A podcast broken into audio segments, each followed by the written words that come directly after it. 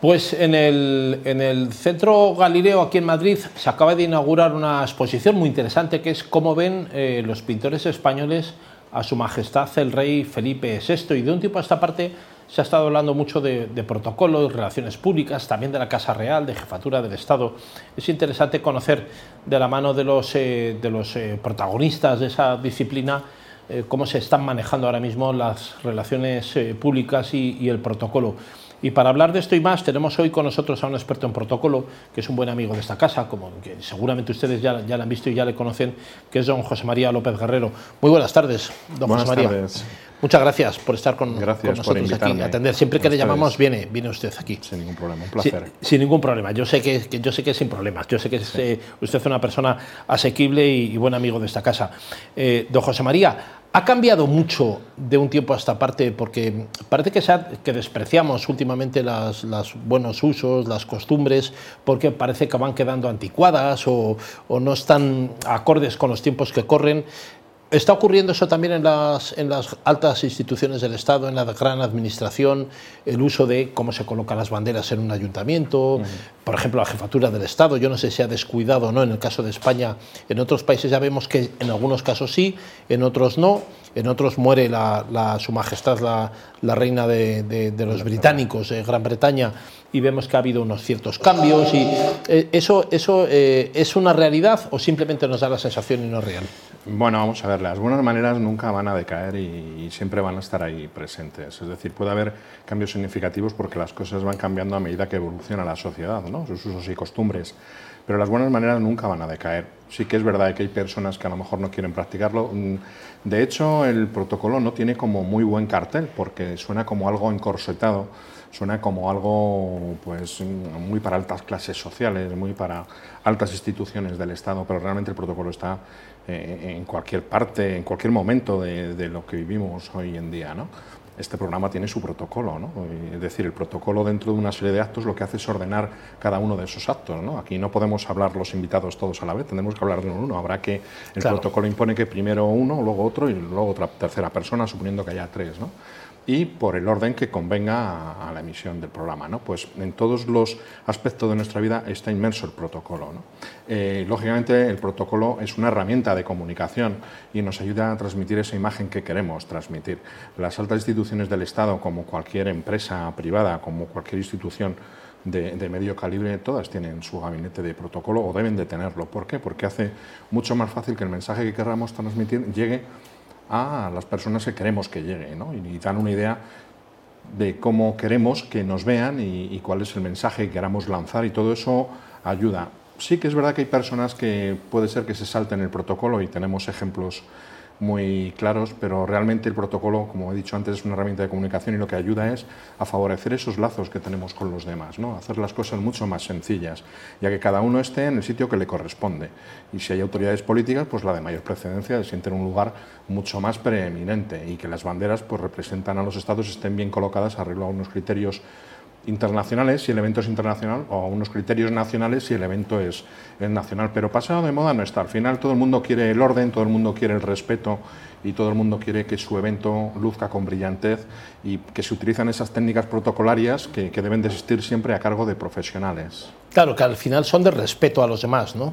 Es, es, una parte muy importante. ¿no? El protocolo no es ni más ni menos que respetar las instituciones y las instituciones las componen personas. Entonces se respetan a las personas, se respetan a los símbolos y al final lo que cuidamos es el mensaje, el entorno, nuestra propia imagen, lo que queremos transmitir. Todo eso es así. Por eso mmm, no se puede dejar de tener un buen protocolo, estemos donde estemos, porque va a ir en nuestro detrimento y eso es así. Cualquier compañía importante, cualquier institución importante tiene su propio gabinete de protocolo porque es necesario hoy en día con la cantidad de eventos que tenemos día a día, ya sean laborables, de fines de semana, eh, hay multitud de eventos todos los días y queremos que salgan con brillantez porque si no, pues de qué nos sirve presentar un buen producto si luego a la hora de presentarlo el evento dura más de lo debido, eh, no hay un orden claro de intervención de las personas, se atropellan unas a otras, eh, en fin, el sonido no está, no está cuidado, la imagen tampoco, las luces, todo eso tiene que confluir de tal manera que el mensaje que queramos dar lo tengamos que dar en la mínima unidad de tiempo posible, que sea un lenguaje claro, que tratemos muy bien a nuestros invitados y que se vayan, por supuesto, contentos deseando de volver otra vez a que les invitemos. Claro, en los eventos sociales, don José María, ocurre igual también, ¿no? Las comuniones, los banquetes, reuniones familiares, un cumpleaños simplemente también tiene un pequeño protocolo, ¿no? Claro, o recibir en, casa, ¿no? Por decir algo que todos protagonizamos habitualmente, ¿no? Una, una, comida o una cena en casa, pues claro, tiene que estar eh, todo aquello secuenciado, es decir, hay que secuenciar desde tener todo preparado supuestamente media hora antes de que lleguen nuestros invitados hasta ver quién recibe, pues quién recibe los anfitriones de la casa. ¿eh? que no pase como en algunas ocasiones que, que, suena la puerta y a lo mejor... Eh, no sabe ni quién tiene que abrir aquello. la has dejado abierta porque estás haciendo otros cometidos y llegan el invitado, no sabes si entrar o no entrar. En fin, hay que recibir, hay que adentrarles en la casa, presentarles a otras personas si ya están dentro. En fin, todo lleva unas pautas porque al fin y al cabo lo que queremos es que el evento en cuestión sea dinámico, eh, sea rápido, pero sin olvidar, lógicamente, eh, pues aquellos aspectos que nos hacen que los demás digan que bien organizado está esta cena en casa, como si es una comunión o como si es, es una boda o una cena, ¿no?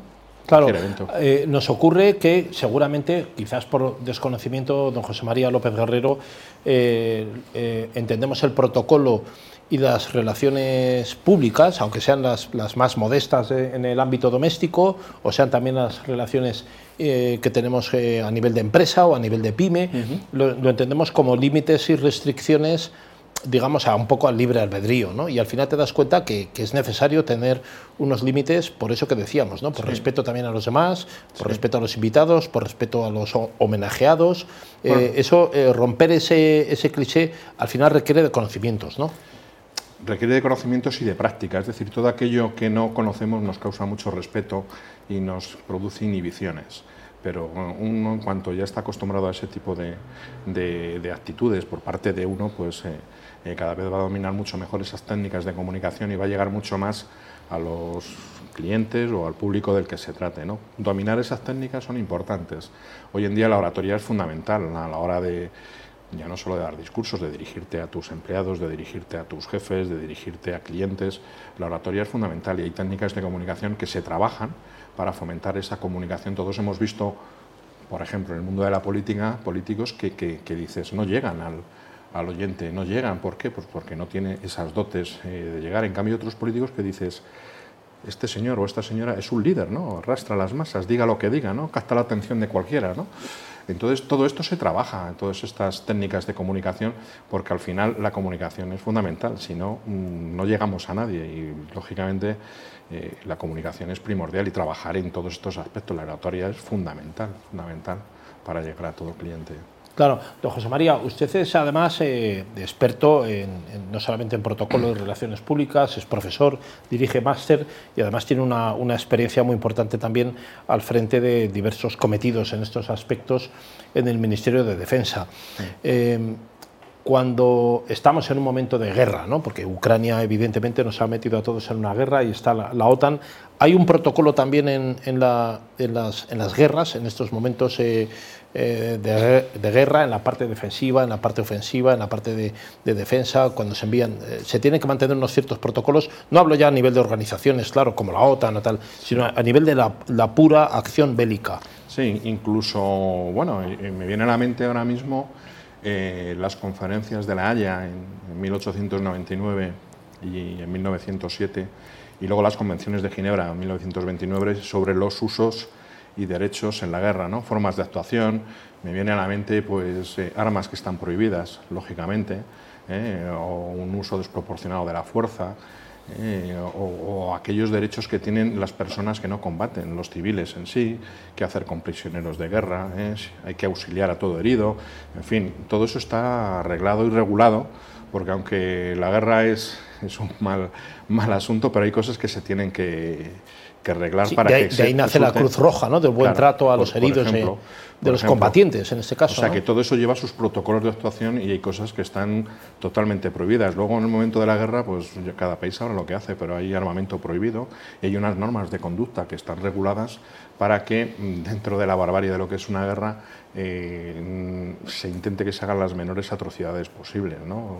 y una supervisión internacional también también, ¿no? Sí. Que responde a unos protocolos y... Y es necesario. Hay unos países que han firmado esos convenios, esos tratados, y todos esos países que han suscrito esos tratados y esos convenios, lógicamente, tienen, al adherirse a ellos, tienen que practicar esas prácticas y respetar esos eh, derechos y deberes que se ponen en esos tratados. ¿no? Entonces, hasta en las guerras hay protocolo. Hasta, en las, guerras, hay, protocolo. protocolo, aunque nos parezca increíble. Sí, ¿no? sí, aunque sí, nos parezca increíble. Sí, aunque nos resulte, resulte, un poquito duro hablar de ello. ¿no? Bueno, pero es, es, es, la, las, es, la, vida, es, la vida. Es, la vida, y, el, vida. y el buen estilo, bueno, como los divorcios, ¿no? También hay un protocolo en los divorcios. Está presente. Don. José María, eh, le quería preguntar acerca también, yo sé que usted es experto en, en marketing, en protocolo, en relaciones eh, públicas, especialmente en protocolo, sé que dirige además una serie de máster y sé que ahora mismo va a dirigir en breve un máster de corresponsales de guerra, ¿no? ¿Cómo, Sí, cómo- sí. Y por eso le hacía la pregunta anterior, ya para ah, poderme, vale. para poderme yo aterrizar Sí, en este es- asunto, aterrizar sin avión de combate, pero bueno, aterrizo, aterrizo en ello. ¿Cómo va a ser este máster de corresponsales de guerra? Que creo que no hay otro bueno, además. no hay ninguno todavía en España. Entonces es un proyecto que queremos lanza- lanzar en breve a través de, de la Universidad de Santander de México, Universidad de Santander de México, y de una escuela de negocios con la que se acaba de fusionar, que es SDEN, y queremos sacar este máster de corresponsales de guerra, que no es ni más ni menos que una especialización de, de periodismo, ¿no? De- del mundo de la, de la comunicación. Y queremos hacer un máster eh, bueno, bastante atractivo porque eh, en las guerras pues también hay que llevar la noticia ¿no? hasta a todo el mundo ¿no? Entonces pues eh, seguramente es una, una parte eh, muy atractiva para todo aquel estudiante que tenga un espíritu de aventura y que quiera vivir esa guerra desde dentro y poder informar, ¿no? Y, y no hay nada establecido hasta ahora. Hay No. pequeños cursitos de cinco días y tal, y queríamos hacer una cosa un poquito más seria con eminentes periodistas tipo Arturo Pérez Reverte, tipo el señor Pampliega o Rosa María Calaf, etcétera, ¿no? Y, y, con, y con buenos ponentes del mundo de la comunicación, pues para llevar esa parte del periodismo a algo que puede resultar tan restringido como es, como es una guerra, ¿no? Casi todos los periodistas a los que yo he dado clase, don José María, quieren o ser eh, corresponsales de guerra o periodistas deportivos. O sea, a todos les encanta el periodismo deportivo y, el, eh, y ser corresponsales de guerra. O sea, que bueno, Sí. no- lo que no sé si me va a dar tiempo a mí a hacer el curso. Bueno, en la vida hay tiempo para todo, solo tiempo para- proponérselo, ¿no? Pero ser corresponsal no. O sea, podré hacer el curso, pero seguramente corresponsal de guerra no. Claro, claro. Don José María López Guerrero, experto en protocolo, muchísimas gracias eh, por estar a, con nosotros a ustedes por invitarme, muchas aquí. gracias. Un placer. Gracias. No se marchen de ahí, volvemos en unos instantes.